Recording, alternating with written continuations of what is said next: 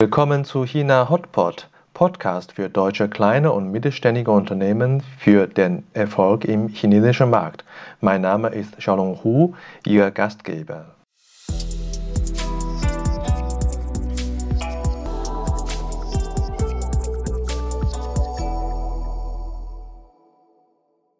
Hallo, willkommen zu China Hotpot. Heute Episode 49, Herr Winfried Meyer. Herr Meyer ist Architekt, Geschäftsführer und Gründer der MPS Bauplanung GmbH mit Hauptsitz in Stuttgart.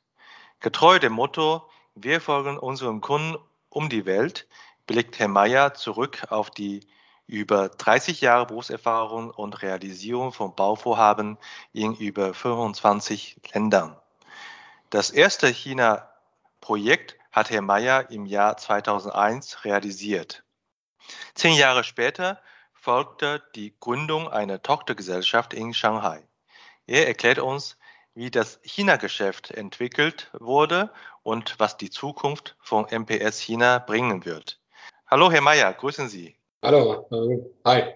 Danke, dass Sie äh, heute Zeit äh, für mich nehmen. Ich freue mich sehr. Sie sind ja wirklich ein Bautiger sozusagen, wenn man das in schwäbischen äh, Welt äh, vielleicht so bezeichnen würde. Wie haben Sie mit Ihrer äh, China-Erfahrung überhaupt angefangen? Also es war relativ einfach. Ich hatte äh, ein sehr großes Projekt für die Firma Leoni in Polen äh, bei dem so ziemlich alles schiefgegangen ist. Da war ein weicher Boden, da war Grundwasserprobleme. Der Generalunternehmer ist bankrott gegangen und den Strom musste man noch von 13 Kilometern herholen, weil die versprochene Stromleistung nicht da war. Auf alle Fälle habe ich das Problem, äh, das, das Projekt dann erfolgreich abgeschlossen mit einer geringen Verzögerung wegen dem Generalunternehmer bankrott. Und 2001 ist dann die Firma Leoni nach China gegangen und hat gesagt, und du musst mit. Und so bin ich dann nach China gekommen und wir haben dann gleich begonnen mit einem Draht- und einem Kabelwerk für die Firma Leoni in Changzhou. Und so ging es dann los. Und zu, dem, zu diesem Zeitpunkt war der Markt in China eigentlich rein chinesisch und wir waren die Exoten. Und wenn irgendein ein europäischer oder internationaler Kunde in die, in eine Development Zone kam, dann haben die wurden diese Kunden auf unsere Baustelle geführt und wurde, wurde denen vorgeführt, dass, dass es da doch äh, Deutsche gibt, die den Bau managen und äh, haben sich natürlich dann auch von der Qualität überzeugt, die am Anfang extrem von den chinesischen Arbeiten abgewichen ist. Ja, äh, das ist 20 Jahre her, äh, bestimmt ganz anders. Was waren äh, für Sie die krassesten Erlebnisse? Vielleicht können Sie sich noch daran erinnern. Na gut, es gibt natürlich krasse Erlebnisse aus dem, also das, das erste Erlebnis, was ich, was ich sehr witzig fand bei meinem ersten China-Besuch, äh, waren wir, wie gesagt, in Changzhou. Changzhou ist ungefähr 200 Kilometer von Shanghai weg, hatte damals, glaube ich, auch schon sieben Millionen Einwohner. Und wir wollten abends essen gehen. Wir sind in ein Restaurant gegangen und da hat aber niemand Englisch gesprochen. Es gab äh, keine englische Speisekarte. Und es gab auch keine Speisekarte mit Bildern, wie es heute üblich ist. Und dann haben wir, mein Kollege und ich, gesagt, jetzt sucht halt jeder irgendwas aus. Und haben jeder ein paar Gerichte rausgesucht. Und das Erste, was dann gekommen ist, waren gekochte Erdnüsse, die wir natürlich dann mit unseren tapsigen Händen und den Stäbchen äh, versucht haben zu essen. Es war richtig ein lustiges Erlebnis. Ja. Das war nicht leicht. Aber das China-Geschäft insgesamt ist ja nicht leicht, ähm, ja. werden Sie sicherlich auch äh, berichten können oder werden. Ähm, was ist für Sie das äh, äh Modell äh, Projektmanagement vom Bauprojekt anders als äh, äh, die Geschäfte, die Sie haben in, in Deutschland? Wie, sind, wie funktionieren die Geschäfte in China? Also die, die Geschäfte sind eben, sind eben anders, weil in der Regel sitzt ja der Kunde in Deutschland äh, oder in der Schweiz oder in Österreich. Man plant das, das, das, das Gebäude und die Produktion äh, sehr exakt vor und entwickelt dann ein Konzept, wo auch schon die Hauptleitungstrassen drinne stehen, wo, wo äh, im Prinzip die ganzen Maschinen eingezeichnet sind, äh, wo die Materialien genau beschrieben sind, entwickelt dieses, diese Konzeption dann, bestehend aus Plänen, aus einer Building Specification, die vielleicht 150 Seiten hat, wo jedes Tor und jedes Tür und jeder Schieber und alles beschrieben ist, auch mit Bildern. äh, einem Zeitplan und einer exakten Kostenermittlung, die wir in der Regel immer an dem chinesischen Markt abfragen. Und wenn man dieses Paket fertig hat und der Geschäft, die Geschäftsleitung in Deutschland stimmt diesem Projekt dann so zu, dann wird dieses Paket genommen und wird zu unseren Kollegen nach China geschickt und in einem Übergabe-Kickoff wird es dann gemeinsam mit dem Local Design Institut in China äh, durchgesprochen und aufgesetzt und dann gibt es regelmäßige Planungsgespräche und Kontrollen, sodass wir sicher sind, dass das, was in Deutschland beschlossen wurde, das, was der Kunde will, dann auch lokal umgesetzt wird in der Planung. Mhm, das heißt, äh, die Akquisition und die erste Bedarfsplanung in Deutschland, aber die, äh, wie Sie gesagt haben, die Freigabeplanung ist, äh, geschieht aber in, in China. Das ist aber durch die Vorgabe, durch die Regularien. Also genau, das ist durch die Regularien. Also meinetwegen eine Baugenehmigung kann man als deutsches, als deutsche Firma bekommt man keine Chine chinesische Planungslizenz, also muss man sich eines äh, Local Design Instituts bedienen.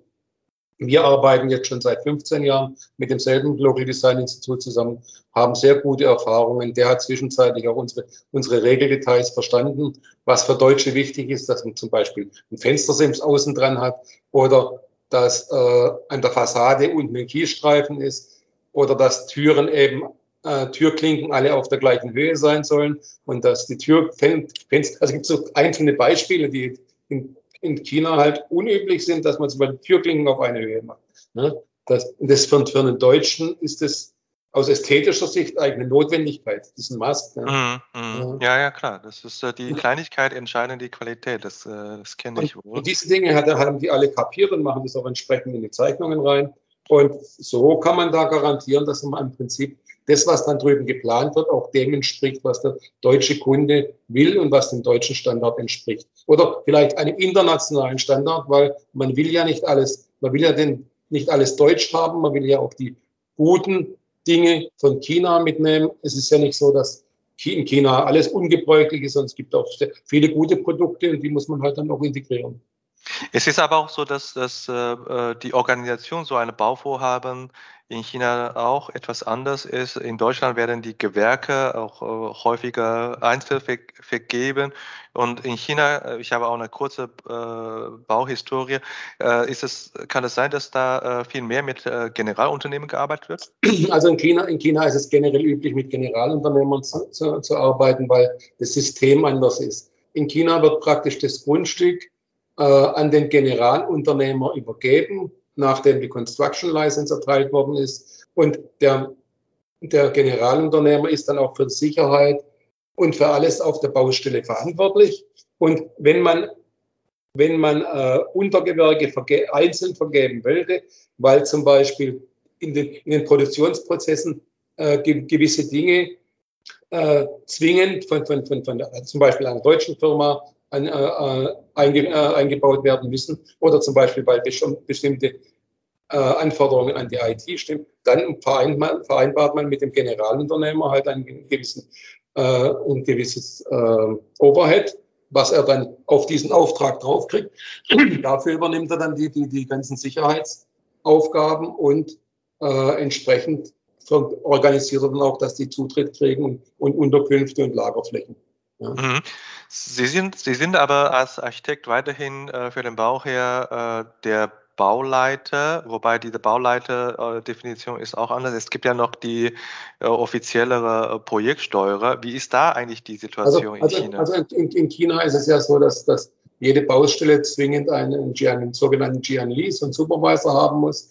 Und dem seine Aufgabe ist eigentlich, dass er prüft, ob die Baustoffe, die dort eingebaut sind, entsprechende staatliche Zulassungen haben, dass die Fertigung von relevanten Bauteilen entsprechend ausgeführt werden, wie zum Beispiel Schweißnähte. Sowas prüft er und, den, und, und Brandschutzanstrichdicken und so Dinge. Aber er schaut nicht, ob es gerade oder ob es schräg ist. Und eigentlich ist dieser Jian Li äh, das schwächste Glied auf der Baustelle, weil der Bauunternehmer, der neigt natürlich dazu, sich seine Vorteile, gewisse Vorteile zu erkaufen. Und wenn einer eben nur ein kleines Gehalt hat, kann man den eben mit kleinen Gefälligkeiten auch bisschen motivieren, mal das Auge zuzumachen.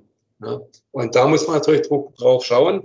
Ähm, wir machen bei den Bauvorhaben in der Regel das in China sogenannte äh, äh, Projektmanagement, aber tatsächlich ist es eine Bauleitung, wo wir uns um die, um die organisatorischen Belange des Bauvorhabens kümmern, die Kosten kontrollieren, äh, den Zeitplan äh, forcieren und natürlich das Qualität, die Qualität managen. Und das fängt an, dass wir praktisch direkt nach der Ausschreibung, nachdem der, Bauunter der Bauunternehmer den Auftrag bekommen hat, ein sogenanntes Sample Meeting einberufen, in dem der Bauunternehmer dann die ganzen Muster vorlegen muss und dann wird es verglichen, ob das mit der Ausschreibung übereinstimmt und ge gegebenenfalls kann er auch Alternativen vorlegen. Wenn sie gut sind, kann man sie dann auch nehmen. Aber tatsächlich zwingen wir den Bauunternehmer, sich ganz extrem mit den Anforderungen unserer Bauqualität auseinanderzusetzen und alles vorzulegen.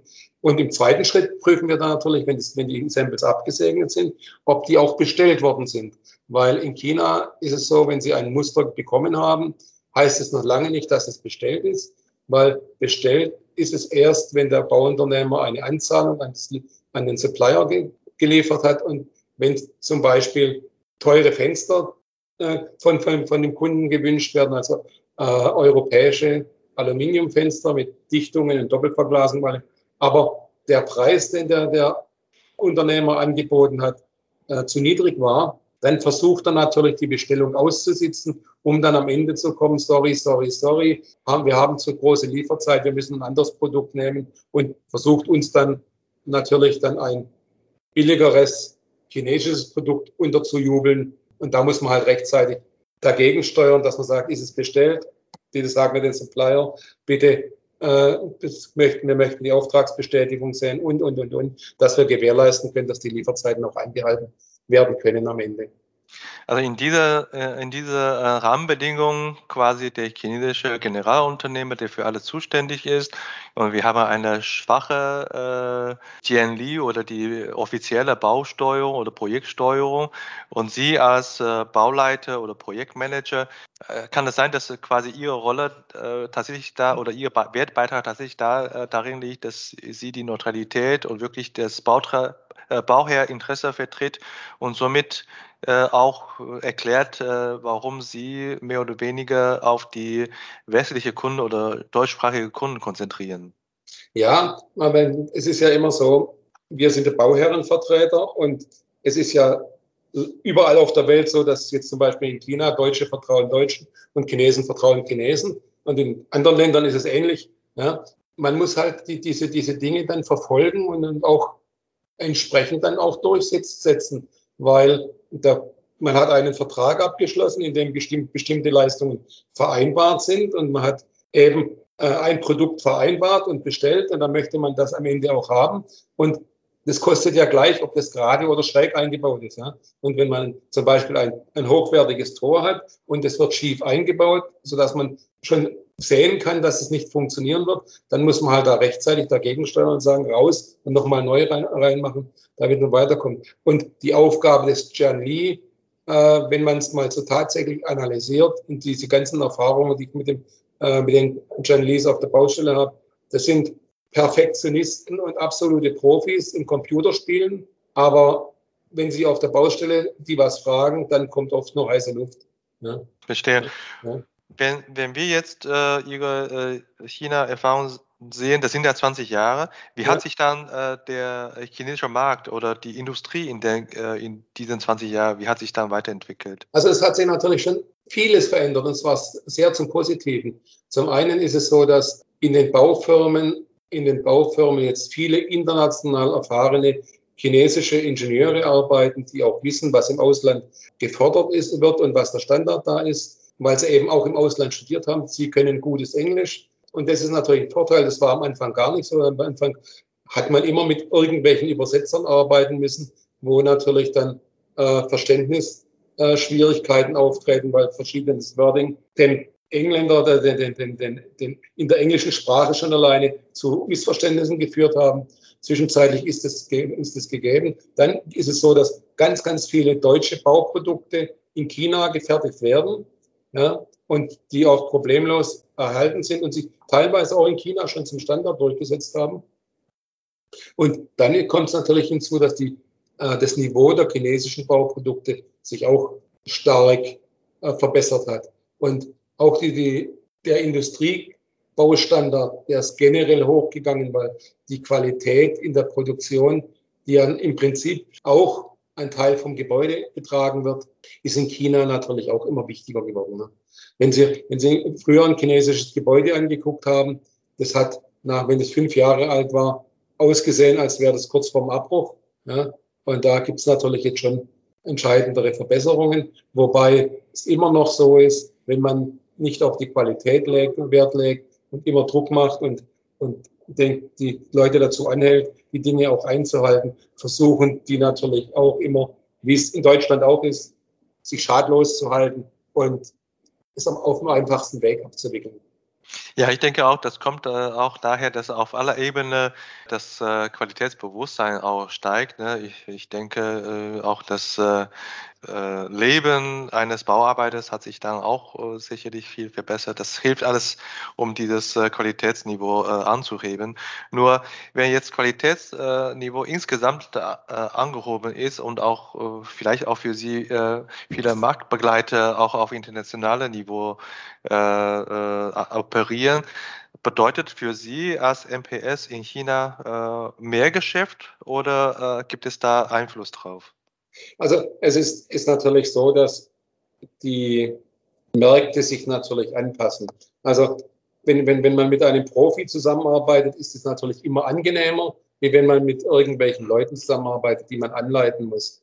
Gut, aber die, die Dinge verschieben sich natürlich, wie in, wie in Deutschland ist ja auch so. Man, wenn, wenn einer in Deutschland bei einer Baufirma gearbeitet hat, dann weiß der auch, dass in Deutschland die Hauptaufgabe des Projektleiters darin besteht, so viel wie möglich Nachzeige zu generieren. Und das versuchen die natürlich zwischenzeitlich in China auch. Und man muss aber genauso aufpassen auf die Qualität wie vorher. Nur um ganz einfach das Niveau zu halten, weil wenn man nicht aufpasst, werden die natürlich genauso versuchen, ihre Kosten zu optimieren und den maximalen Profit aus dem Projekt rauszuholen, indem sie halt irgendwelche Dinge anpassen. Hm, das heißt, Sie sind sehr selbstsicher, was das Geschäft äh, angeht. Und äh, welchen Mehrwert äh, sehen Sie tatsächlich für die ausgesuchten Kunden? Ich, äh, Sie, Sie sind ja in dem deutschsprachigen Raum äh, tätig und wahrscheinlich bleiben Sie auch in dem Segment. Und was ist aber für diese kleine Gruppe wirklich vom Mehrwert, die Sie erzeugen? Also der Mehrwert ist natürlich, dass wir als Schnittstelle zwischen dem Construction Market in, in China und dem, äh, Bau, dem, dem Kunden in Deutschland oder in Europa natürlich unsere Marktmacht zum einen zeigen können, weil wenn ein, ein Kunde nach China geht und sagt, ich möchte jetzt eine Fabrik bauen, er sucht sich einen Bauunternehmer und sagt, ich habe eine Bauabteilung, die kann das alles selber managen, dann ist dieser Kunde eben ein Einzelkunde für diese Baufirma. Da wir aber im Jahr zehn äh, Baufirmen, äh, zehn Fabriken bauen, ja, und wollen die Generalunternehmer natürlich an dem nächsten Projekt auch wieder teilhaben. Und sie wollen jedes Jahr von uns ein Bauvorhaben kriegen. Deswegen haben wir natürlich da eine ganz andere Marktmacht, äh, wie es ein, ein Bauherr hat, der nur einmal baut. Ja. Mhm, und, richtig. Wir, und wir wissen ja auch, wir wissen ja auch, was, was, was, was kosten darf. Und wir wissen auch, wie die Spiele gehen und wer, wer Qualität liefern kann und wer keine Qualität liefern kann. Weil wenn man es direkt betrachtet sind eigentlich die chinesischen Baufirmen nur Banken. Ja, die kann man als Bank sehen. Und die Qualität der Baufirma machen die Referenzprojekte aus. Und die Referenzprojekte die hängen aber in der Regel nicht mit der Baufirma zusammen, sondern in der Regel mit den einzelnen Projektmanagern. Und wenn man den, den, den zuverlässigen Projektmanager äh, haben will, dann muss man es halt entsprechend vorher prüfen, ob der überhaupt auch Zeit hat. Ja? Und dann hat man natürlich schon mal ein bisschen ein Garant, dass die Qualität weiter hochgeht, weil wenn er weiß, wir brauchen für die Fassade ein dreimal fünf Meter großes Muster, wo praktisch die ganzen Anschlüsse dargestellt sind, dann muss man das nämlich 15 Mal erklären, weil der Chinese sieht ja, das kostet Geld und das schmeißt man nachher weg und wird sich natürlich dagegen verwehren. Das braucht man nicht und das, wir, wir bringen es dann später und das ist halt ein ewiger Kampf. Mhm. Aber tatsächlich braucht man es ja, äh, und zwar es nicht deswegen, dass wir wissen, wie das aussieht, sondern wir brauchen es deswegen, um anhand von diesem Muster zu erkennen, wie er bereit ist, der, die, wie die Firma bereit ist, dann ihre Details auszubilden. Weil es gibt ja zum Beispiel, wenn Sie eine Alu-Coupon-Fassade haben, dann ist die chinesische An Anschauungsweise stumpf gestoßene Platten und die Fuge wird mit Silikon zugeschnitten. Mhm. Aber wir wollen es natürlich nicht so. Wir wollen gekantete Bleche haben. Wir wollen Profilverschlüsse haben, sodass praktisch das Wasser abfließt, ohne dass man äh, die Platten mit Silikon verschmieren muss. Das ist auch so wichtig. Sehen Sie, äh, also zehn, zehn Fabriken pro Jahr, 20 Jahre sind dann über äh, mehrere hunderte Fabriken gebaut. Also Sie haben natürlich insgesamt haben wir 150 gebaut schon. Ja, also deswegen sind Sie können wirklich beurteilen, gibt es solche Trends wie äh, Energiesparen ist tatsächlich äh, weit verbreitet oder ist es wirklich nur in ausgesuchte Projekte, gerade bei deutschen Kunden, äh, ein Thema? Also die deutschen Kunden, die sind natürlich alle auf Energiesparen ausgerichtet. Die wollen äh, natürlich ihre Betriebskosten senken. Deswegen äh, setzen wir seit 15 Jahren bestimmt bei fast allen Projekten äh, Geothermie ein. Neuerdings Neuerdings ist auch Photovoltaik ein Riesenthema. Und zwar kommt es aber jetzt erst neuerdings, weil früher waren, war die Einspeisung ins öffentliche Netz nicht möglich. Ja?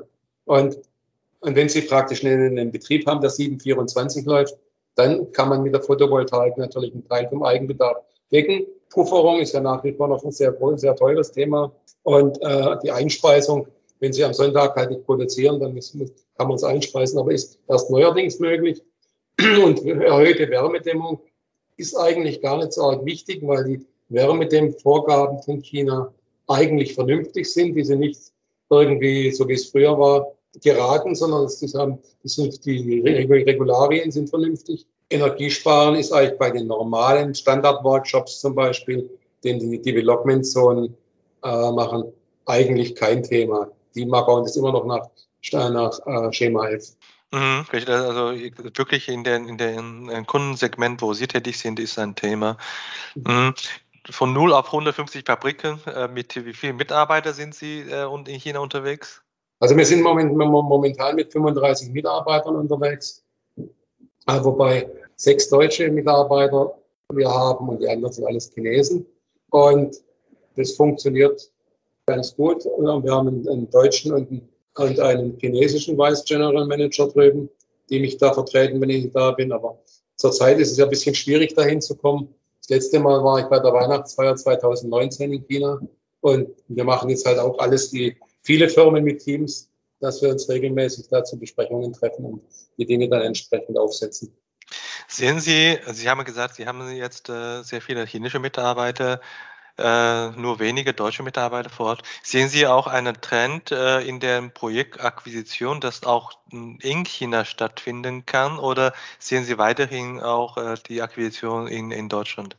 Ja, das ist natürlich eine ganz schwierige, eine ganz schwierige Geschichte.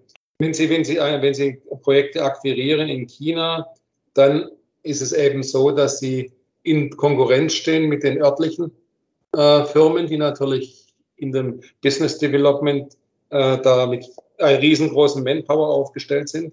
Und leider ist es so, dass die mit der Mitbewerb halt sehr chinesisch agiert, haben vielleicht einen deutschen Namen oder, oder, oder haben auch vielleicht einen deutschen Besitzer, aber tatsächlich äh, arbeiten die Mitbewerber alle mit Kickback, weil sie alle nicht aus der Planungsseite kommen, so wie mir, sondern die kommen aus dem Bauen, aus der, der Construction Business, sind Überbleibsel von den äh, von der Firma Zwiebelin, die irgendwann mal weggegangen ist, oder von der Firma Philipp Holzmann, die bankrott gegangen ist, oder Alpine, die auch bankrott gegangen ist. Und diese Deutschen arbeiten halt dann mit sehr vielen Chinesen, gibt es ganz wenige Deutsche in Firmen, und die arbeiten mit Kickback, holen das Geld vom Generalunternehmer. Und mit denen braucht man sich auch gar nicht einlassen, weil wir machen das nichts, wir nehmen nichts und jetzt zahlen auch niemand was.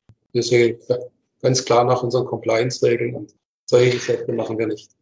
Ja, also deswegen denke ich, sind Sie äh, erfolgreich, werden Sie auch erfolgreich in den ausgesuchten Kundensegment unterwegs sein. Wir sind ja heute in ein, so eine Art äh, Jubiläumgespräch. 20 Jahre China-Geschäft, 10 Jahre äh, China-Niederlassung. In so einem Jubiläumsgespräch blickt man auch gerne in die Zukunft. Was glauben Sie, äh, was äh, MPS äh, China in 10 Jahren stehen wird? Also ich denke, der nächste Schritt, den wir, den wir in China machen werden, ist, dass wir versuchen, eine Lizenz von einem chinesischen Designinstitut zu kaufen, dass wir auch selber die Planungshoheit haben. Und dann explodiert natürlich, man muss natürlich da auch ein bisschen Geld in die Hand nehmen, ist klar. Aber dann explodiert natürlich unsere Mitarbeiterzahl, dann werden wir natürlich ruckzuck dann bei über 150 sein. Das ist, glaube ich, der nächste logische Schritt, weil diese Subunternehmer, die wir ja sowieso jedes Mal brauchen, dann nicht das, das Geschäft nicht selber zu machen, wäre eigentlich töricht. Und deswegen ist es der nächste logische Schritt. Also wenn ich jetzt höre, einen Sprung in Mitarbeiterzahl und eine andere Firma kaufen und äh, sind Sie äh, nach wie vor ein deutsches Unternehmen oder ein globales Unternehmen dann? Also wir sind auch, wir sind, wir sehen es generell auch als globales Unternehmen, weil wenn Sie in so vielen verschiedenen Ländern gebaut haben wie wir und unseren Kunden und die Welt gefolgt, gefolgt haben, bestes Beispiel ist, ist die, die Firma Leoni, das ist glaube ich, unser größter Kunde. Für die haben wir 26 Fabriken gebaut in zwölf verschiedenen Ländern. Das ist, zeigt eigentlich, dass die Kontinuität in der Arbeit der letzten 25 Jahre, wo wir mit denen zusammenarbeiten, dass da für die Firma schon ein, ein, ein, ein Profit dabei ist und, und die, die Synergie, die sich aus, diesen Internet, aus der internationalen Zusammenarbeit äh, ergibt, dass die sowas schätzen und, und auch merken, dass es, dass es tatsächlich Sinn macht, immer den, den gleichen Partner zu bauen.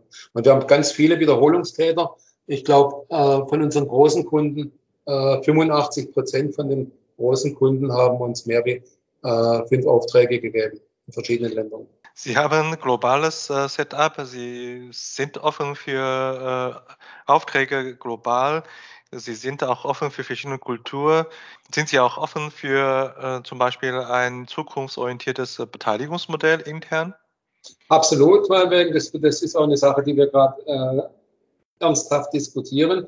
Aber wir sind jetzt zwischenzeitlich so weit, dass wir sagen, wenn wir eine, eine, eine Beteiligung äh, den Mitarbeitern anbieten, dann aber nur eine Beteiligung an der, an der Mutterfirma und nicht an den Tochterfirmen, sodass wir mit den Tochterfirmen eigentlich viel flexibler bleiben und auch keine lokalen, äh, keine Lokalfürsten entwickeln.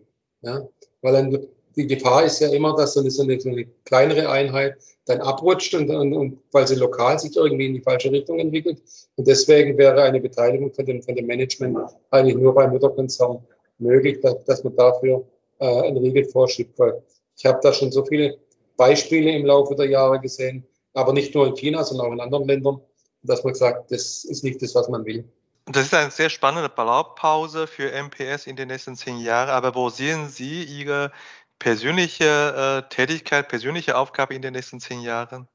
Na gut, meine persönliche, meinetwegen ist ja altersbedingt. Ich bin jetzt 65 Jahre. Ich werde im aktiven Geschäft vielleicht noch zwei, drei Jahre äh, mitarbeiten. Aber dann würde ich mich sicherlich auf das äh, Managementberatung äh, von den einzelnen Niederlassungen zurückziehen. Wahrscheinlich werden wir in Kürze noch eine Niederlassung in Mexiko äh, gründen.